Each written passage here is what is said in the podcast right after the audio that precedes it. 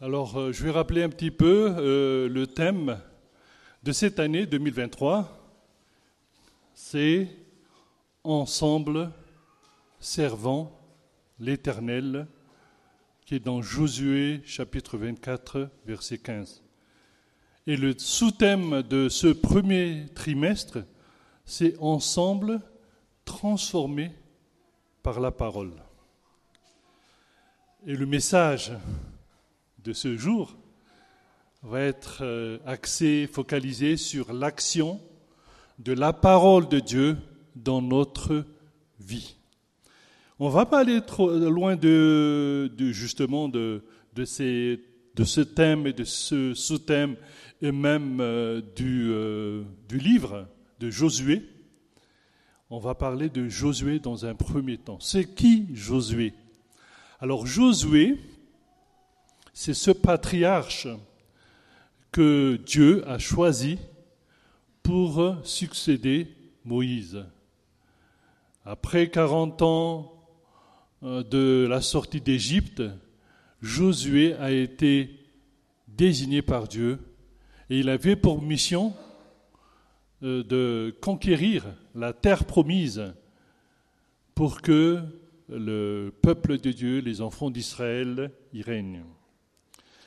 Et Josué est un stratège militaire reconnu par euh, euh, son peuple. Il a donc dû affronter euh, des guerres, des batailles, l'ennemi, des obstacles, des pièges, et il a remporté des victoires. Il a remporté des victoires, certes, avait quelques échecs, mais il a pu faire rentrer le peuple de Dieu dans la terre promise. Il a pu faire rentrer le peuple de Dieu dans la terre promise, à Canaan. Savez-vous pourquoi il a eu toutes ces victoires? Y a-t-il un secret? C'est quoi la recette de Josué, à quoi est dû son succès, sa réussite pour faire rentrer le peuple de Dieu à Canaan? Et la réponse, c'est dans la Bible, dans Josué, on va voir Josué chapitre 1, verset 8. Josué chapitre 1, verset 8. Que ce livre de la loi ne s'éloigne point de ta bouche médite-le jour et nuit pour agir fidèlement selon tout ce qui est écrit. Car c'est alors que tu auras du succès dans tes entreprises, c'est alors que tu réussiras. Donc ce qu'on va faire, on va décortiquer ce, ce verset pour essayer de comprendre ce que le Seigneur veut nous passer comme message. On va même le disséquer en quatre parties. La première partie, que ce livre de la loi ne s'éloigne point de ta bouche. Que ce livre de la loi ne s'éloigne point de ta bouche.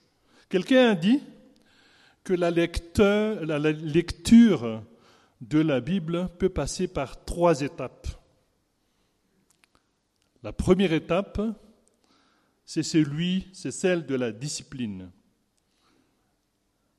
quand vous ne trouvez pas vraiment de plaisir à lire la Bible, mais vous savez que c'est l'essentiel, vous faites par, vous lisez par discipline si vous voulez devenir intime avec Dieu.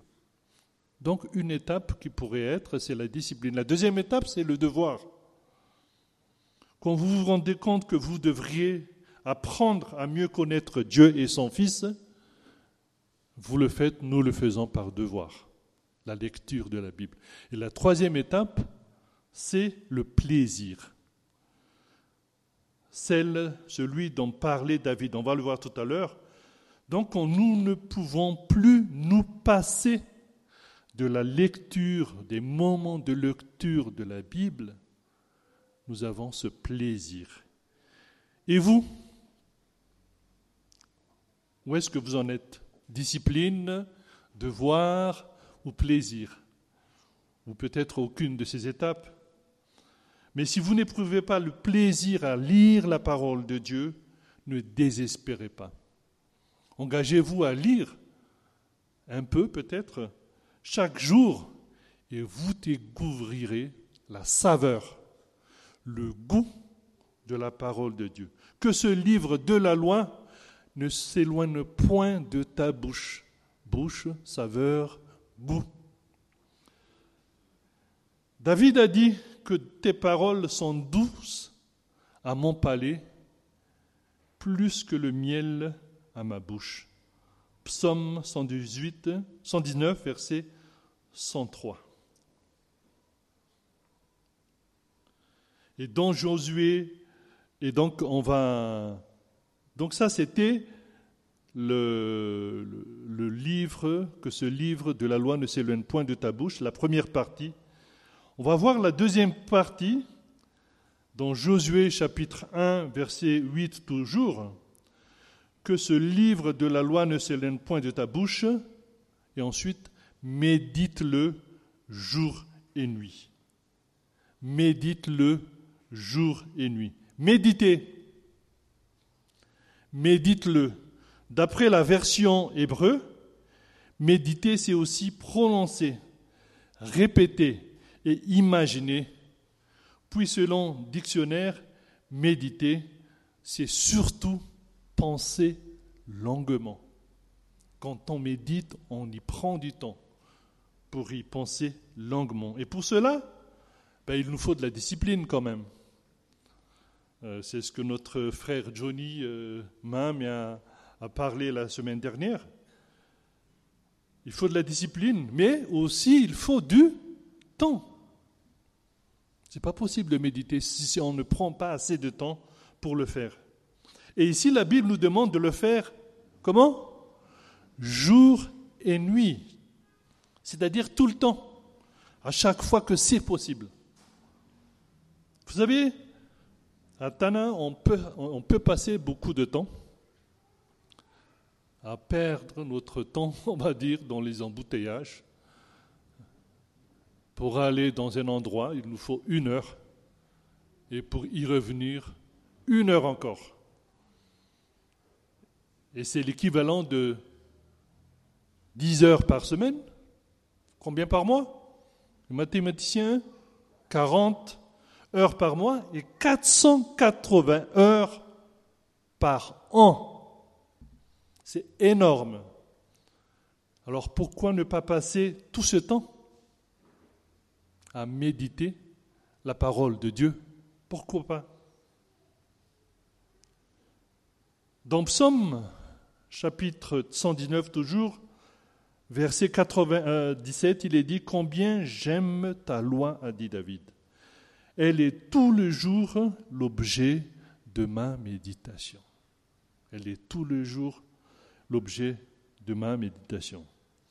Troisième partie de ce Josué chapitre 1 verset 8. Que ce livre de la loi ne s'éloigne point de ta bouche, médite-le jour et nuit, pour agir fidèlement.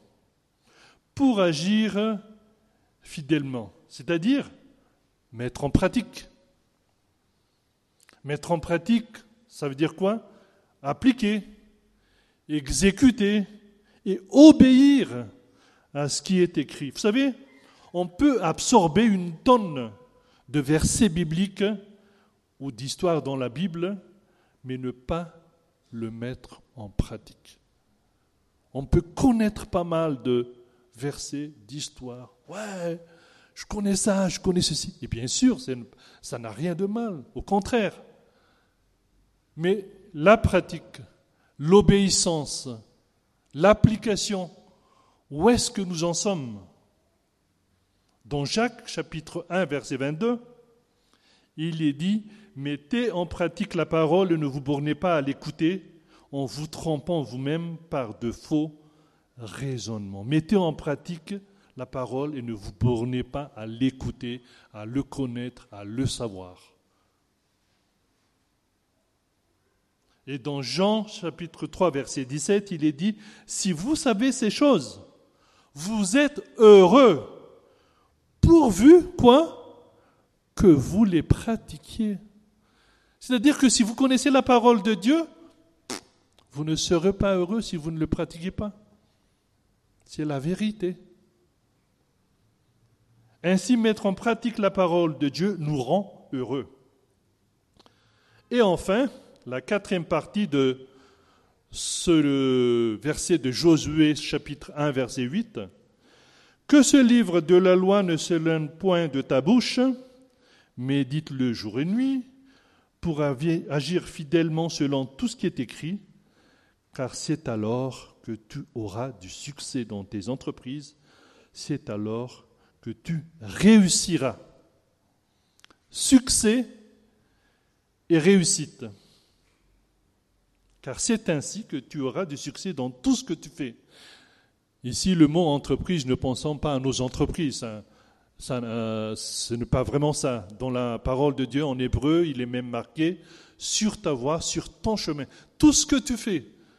Donc, entreprise, y compris les études, tout ce qu'on fait. Tout, tout, tout. Et quand on regarde la parole de Dieu, qu'est-ce que Josué n'a pas dû passer? Beaucoup de choses. Tout. C'est clair. L'obéissance à la parole de Dieu est la clé de la bénédiction. L'obéissance à la parole de Dieu est la clé du succès et de la réussite, la clé même du bonheur. Ainsi, dès que Dieu nous parle, obéissons promptement et nous verrons Dieu agir dans notre vie. Pourquoi? Pourquoi? Parce que Dieu tient sa parole. Dieu tient sa parole. Dans Nombre chapitre 23, verset 19, il est dit, un verset que moi j'aime bien personnellement, Dieu n'est point un homme pour mentir, ni fils d'un homme pour se repentir. Celui qui, ce qu'il a dit ne le fera-t-il pas? Ce qu'il a déclaré ne l'exécutera-t-il pas? Nombre chapitre 23, verset 19. C'est un verset qu'il faut retenir, je pense que ce sera un des versets. Enfin, pour moi personnellement, Dieu ne ment pas. Les amis peuvent oublier de tenir leurs promesses, nos amis, nos proches, mais Dieu, jamais. Il a engagé sa réputation en promettant de réaliser chaque mot qu'il a prononcé. Dans Psaume chapitre 138, verset 2, il est dit, tu as magnifié ta promesse par-delà toute renommée. Si Dieu l'a dit, il le fera. Il ne ment pas. Alors, c'est quoi une promesse? C'est quoi une promesse? D'après Larousse, c'est un engagement que l'on prend pour accomplir quelque chose. On s'engage et on accomplit. Et aussi, c'est une assurance que quelque chose va se produire.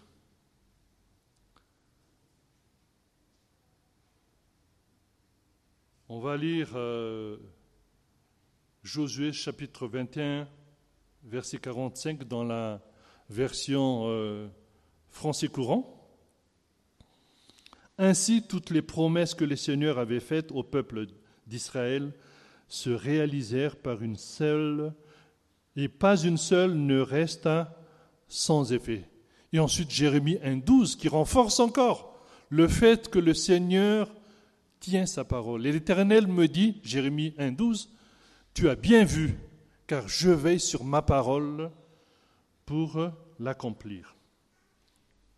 Dieu accomplit toujours sa parole, sa promesse. Amen. Amen. Mais attention, il arrive que Dieu pose une condition. Il arrive que Dieu émet une réserve pour accomplir ses promesses. Et on, doit donc la remplir, cette condition, cette réserve, pour recevoir ce qu'il a promis, n'est-ce pas? Et il y a beaucoup d'exemples dans la Bible pour nous montrer cela. Condition de Dieu. C'est quoi la condition de Dieu? Si on reprend par exemple le verset de Josué 1.8 qu'on a lu tout à l'heure, vous avez compris qu'il est clair pour Josué qu'il n'y aura pas d'accomplissement de promesses de succès et de réussite si ce livre s'éloigne de sa bouche. N'est-ce pas? On a vu tout à l'heure les quatre parties. Si il ne médite pas assez, si ils ne mettent pas en pratique. Ça, c'était Josué. Mais c'est le cas aussi du, père de la foi, Abraham. Quand Dieu apparaît devant Abraham pour lui faire une promesse bien spécifique, ce dernier, celui-ci est âgé, était âgé de 75 ans. Et on va lire dans Genèse chapitre 17, versets 1 et 2, dans la version euh. Quand Abraham eut 99 ans, l'Éternel lui apparut et lui dit, Je suis le Dieu Tout-Puissant, conduis ta vie sous mon regard et comporte-toi de manière irréprochable. Je conclurai une alliance avec toi et je multiplierai ta descendance à l'extrême. Genèse 17, 1, 2. Voyez-vous la promesse? La promesse, c'est je conclurai, j'ai le mis en noir, une alliance avec toi et je multiplierai ta descendance à l'extrême. La condition? Conduis-toi sous mon regard et comporte-toi de manière irréprochable. C'est-à-dire que si toi, Abraham, si tu marches en ma présence et si tu fais toujours ce qui me plaît, ça c'est, on peut voir ça dans la version parole de vie de la Bible, alors je tiendrai ma promesse à ton égard et à l'égard de tes descendants, et je multiplierai leur nombre à l'infini. Et Abraham, qu'est-ce qu'il a fait? Ben, Il a fait ce que Dieu lui a demandé. Il a tenu parole. Donc il a eu son enfant 25 ans plus tard. Fanny a dit tout à l'heure, Dieu a son temps, donc Dieu a dit, c'est dans 25 ans plus tard. Mais Dieu a tenu parole. Il a tenu sa promesse. Amen. On va lire dans... Alors, euh, je regarde un peu. Alors, il arrive que Dieu vous demande de faire votre part. Une condition. Faites-la et ensuite attendez-vous à ce que Dieu honore sa parole. Dieu honore toujours sa parole si la condition a été remplie. Chacun a sa vie. Toi, tu connais ta vie. Tu connais peut-être les conditions, ce que le Seigneur te demande de faire. Il se peut que le Seigneur attende à ce que tu obéisses pour déverser ses bénédictions sur toi. Ce sont des cas possibles. On va lire Jacques chapitre 1 verset 25. Mais celui qui aura plongé les regards dans la loi parfaite, la loi de la liberté, et qui aura persévéré, n'étant pas un auditeur oublieux, mais se mettant à l'œuvre, celui-là sera heureux dans son activité. Et dans une autre version, il est dit à la fin, celui-là sera béni dans toutes ses entreprises. Ça renforce encore ce que je viens de dire. Parce qu'on a obéi à la parole de Dieu, Dieu tient sa promesse, et c'est ainsi que Dieu nous transforme aussi. Dieu peut nous transformer, et Dieu transforme. Oui, Dieu nous transforme par sa parole.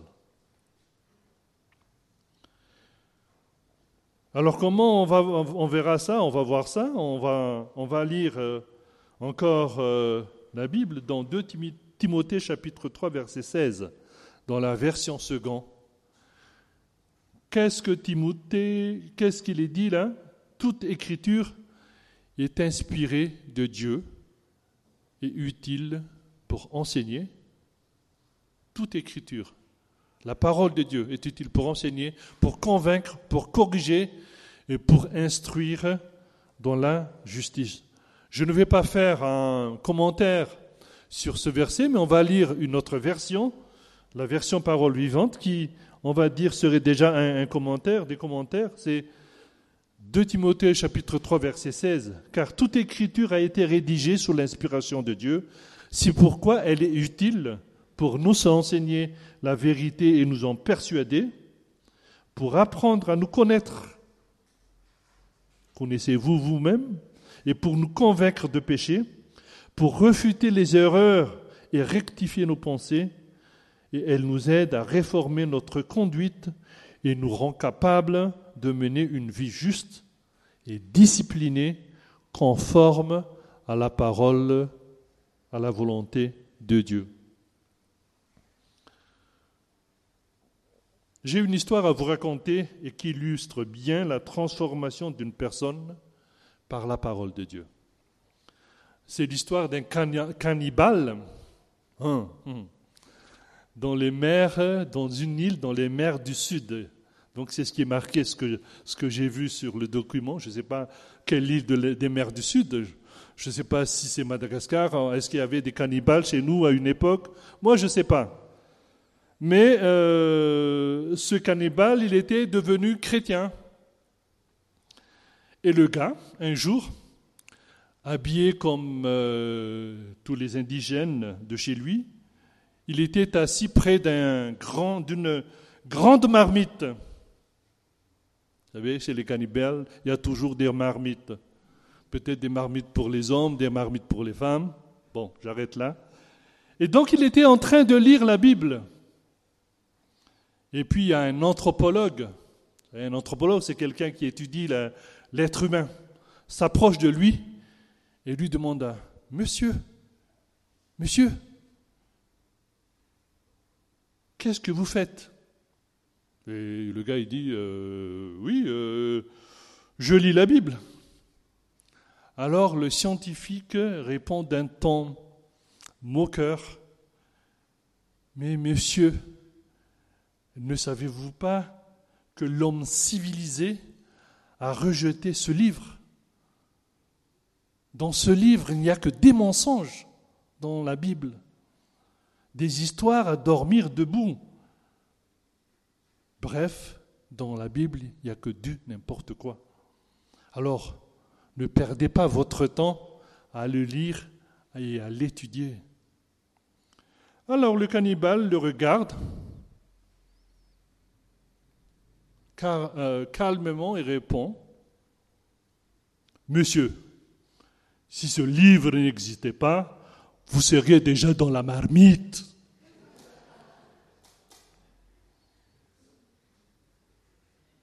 La parole de Dieu avait changé, vous imaginez, les pensées de ce gars. La parole de Dieu a changé ses convictions, son comportement et sa vie tout entière a aussi ses goûts. Donc, pour que notre vie soit transformée, il faut se plonger dans la Bible, la lire, l'étudier, la méditer, la mémoriser, l'appliquer aussi, évidemment, et aussi en parler aux autres. Parlez-en aux autres. Alors qu'est-ce que la, la, parole peut transformer dans notre vie? La parole de Dieu produit des changements chez tous ceux qui croient et la mettent en pratique. Elle est parfaite et capable d'accomplir son but dans votre vie. Rien n'est comparable à la parole de Dieu. La parole de Dieu est bien plus qu'une liste d'obligations et d'interdictions, n'est-ce pas? C'est un radar qui peut vous avertir quand vous êtes sur le point de sortir de la route et de vous blesser. Alors qu'est-ce que la parole peut transformer dans notre vie? D'abord, et à nos pensées. La première chose que la parole transforme dans notre vie, c'est vos pensées, ce sont mes pensées. Quand euh, nous nous donnons à Christ, quand nous sommes convertis, le Saint-Esprit vient faire en nous une œuvre de restauration de notre mentalité, de notre manière de penser. Il change carrément notre façon de voir le monde. Nos valeurs morales s'alignent avec la parole de Dieu et nous voyons le monde autrement, n'est-ce pas? Nous prenons à ne plus penser comme le monde, quand nous appartenons au Seigneur, mais comme Dieu.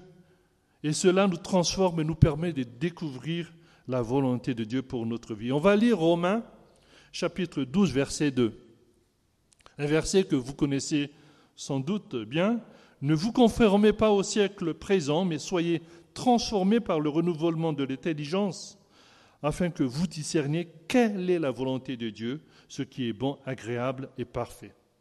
Transformés du, du renouvellement par le renouvellement de l'intelligence. L'origine, la source de ce renouvellement de l'intelligence, c'est-à-dire notre mentalité, la manière de penser, etc. C'est quoi? C'est le Saint-Esprit par le moyen de sa parole. On va lire Hébreu chapitre 4, verset 12.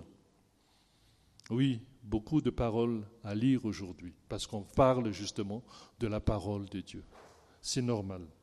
Car la parole de Dieu est vivante et efficace, plus tranchante qu'une épée quelconque à deux tranchants pénétrante jusqu'à partager âme et esprit, jointure et molle, elle juge les sentiments et les pensées du cœur. Hébreu, chapitre 4, verset 12. En dehors de nos heures de bureau, nos heures d'études, de travail, à quoi pensons-nous tout le temps? Est-ce que vous vous êtes déjà posé les questions? Je pense à quoi? Moi-même, quand je prépare euh, ce, message, j'ai préparé ce message, je me suis dit, mais finalement, je pense à quoi? À quoi vont mes pensées? Qu'est-ce qui occupe nos pensées en général? Un écriteau sur le mur d'un bureau disait, tu n'es pas ce que tu penses être, mais tu es ce que tu penses. Je répète, tu n'es pas ce que tu penses être, mais tu es ce que tu penses. Nous sommes ce que sont nos pensées. Donc laissons la parole de Dieu juger nos pensées et que le Saint-Esprit puisse avoir toute l'attitude pour renouveler notre intelligence. Et si on désire une vie différente, il faut quoi? Il faut avoir des pensées différentes. Remplissons nos pensées par la parole de Dieu. Vous savez, si vous voulez être spirituel, les philosophies orientales vous demandent de vider votre esprit. Videz votre esprit et vous allez être spirituel. Mais la parole de Dieu dit, remplissez votre esprit par la parole de Dieu et vous serez encore plus spirituel. Philippiens chapitre 4, verset 8. Au reste, frères, j'aime bien cette parole. Au reste, frères, que tout ce qui est vrai, tout ce qui est honorable, tout ce qui est juste, tout ce qui est pur, tout ce qui est aimable, tout ce qui mérite l'approbation, ce qui est vertueux et digne de louange soit l'objet de vos pensées. Et cette manière de penser a une incidence aussi sur ce que nous sommes. Si Dieu transforme nos pensées, normalement, les conséquences, ce sont nos comportements aussi. Dieu transforme pas non seulement nos pensées, mais nos comportements. Qu'est-ce que la parole peut transformer? Donc les pensées, mais aussi les comportements et les actes. Alors, nos actes et nos comportements. On va revenir sur ce cannibale, le pauvre. En tout cas, il n'est plus cannibale, hein. il est devenu chrétien, n'est-ce pas? Qu'est-ce qui s'est passé? On imagine. La parole de Dieu arrive. Le Saint-Esprit œuvre dans son cœur et son intelligence, et ses pensées ont été transformées, n'est-ce pas? Et la suite logique de cette pensée, de ces pensées qui ont été transformées, c'est le changement de comportement. Il a tout de suite compris, après avoir être convaincu par la parole de Dieu que tuer un homme et manger un homme, ce n'est pas la volonté de Dieu.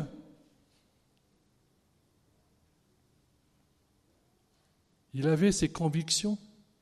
Il a ses convictions. Et il a arrêté cette pratique. C'est la parole de Dieu qui a transformé cette personne. Si vous êtes un enfant de Dieu, vous avez sans doute changé de comportement sur pas mal de domaines de votre vie, n'est-ce pas? Les relations avec autrui, avec les autres, nos habitudes, y compris nos mauvaises habitudes, nos addictions, les paroles qui sortent de nos bouches. Je connaissais un gars qui ne fait que dire de gros mots tout le temps, tout le temps. Et le soir même où il s'est converti, le lendemain, il m'a dit, Al, écoute-moi, je ne sais pas ce qui s'est, passé, mais je n'ai plus envie de dire des gros mots.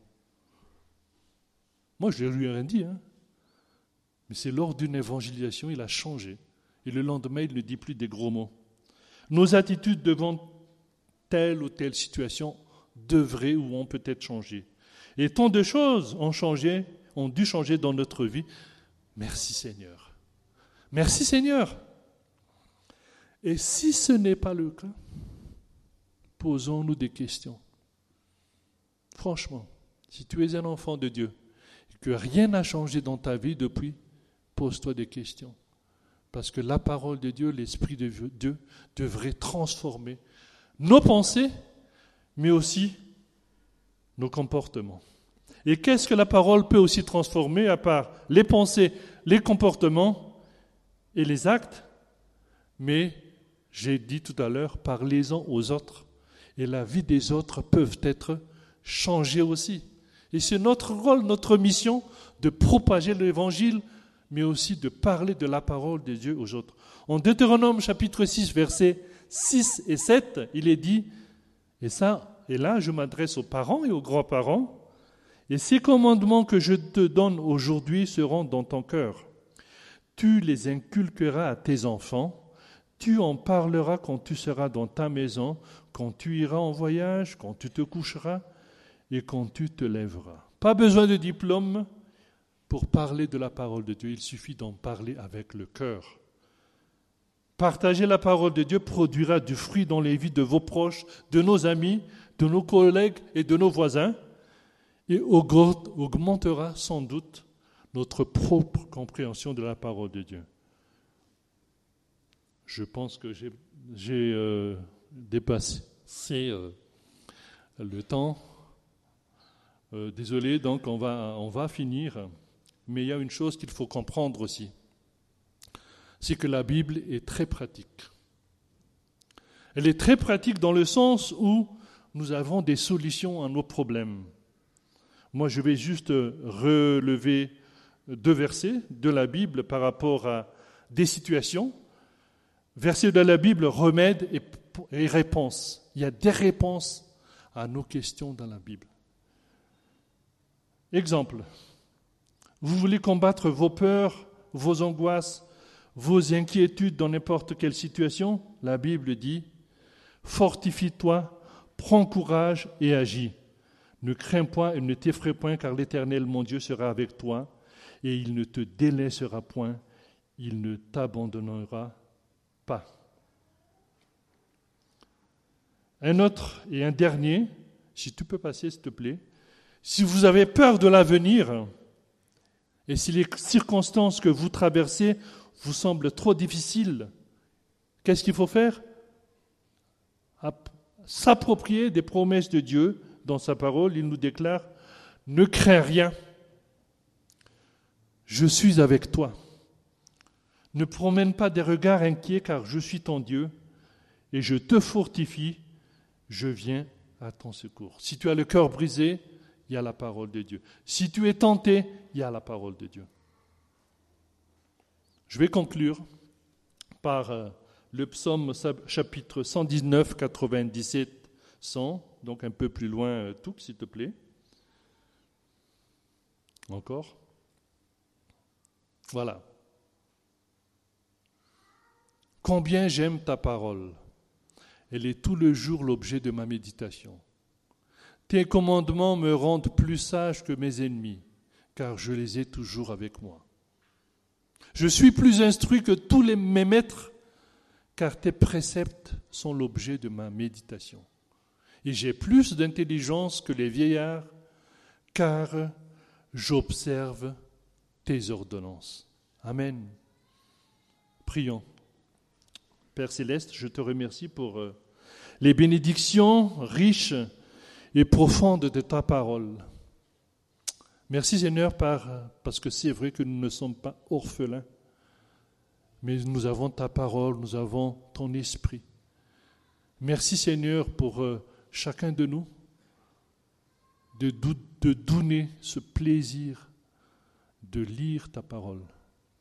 Donne-nous la volonté de le lire, de le méditer, de la mémoriser, mais surtout de l'appliquer. Quelque chose qui n'est pas évident, Seigneur, tu le sais, mais nous devons obéir à ta parole. On a vu tout à l'heure que c'est la clé de la bénédiction, c'est la clé du succès, de la réussite dans ce que nous faisons, c'est de t'obéir. Et donne-nous, Seigneur, cette volonté. Merci pour la foi que tu nous donnes. Tu as dit que la foi vient de ce que l'on entend et ce que l'on entend vient de la parole de Dieu. Et ta parole, c'est une lampe à nos pieds et une lumière pour notre sentier. Merci Jésus en ton nom. Amen.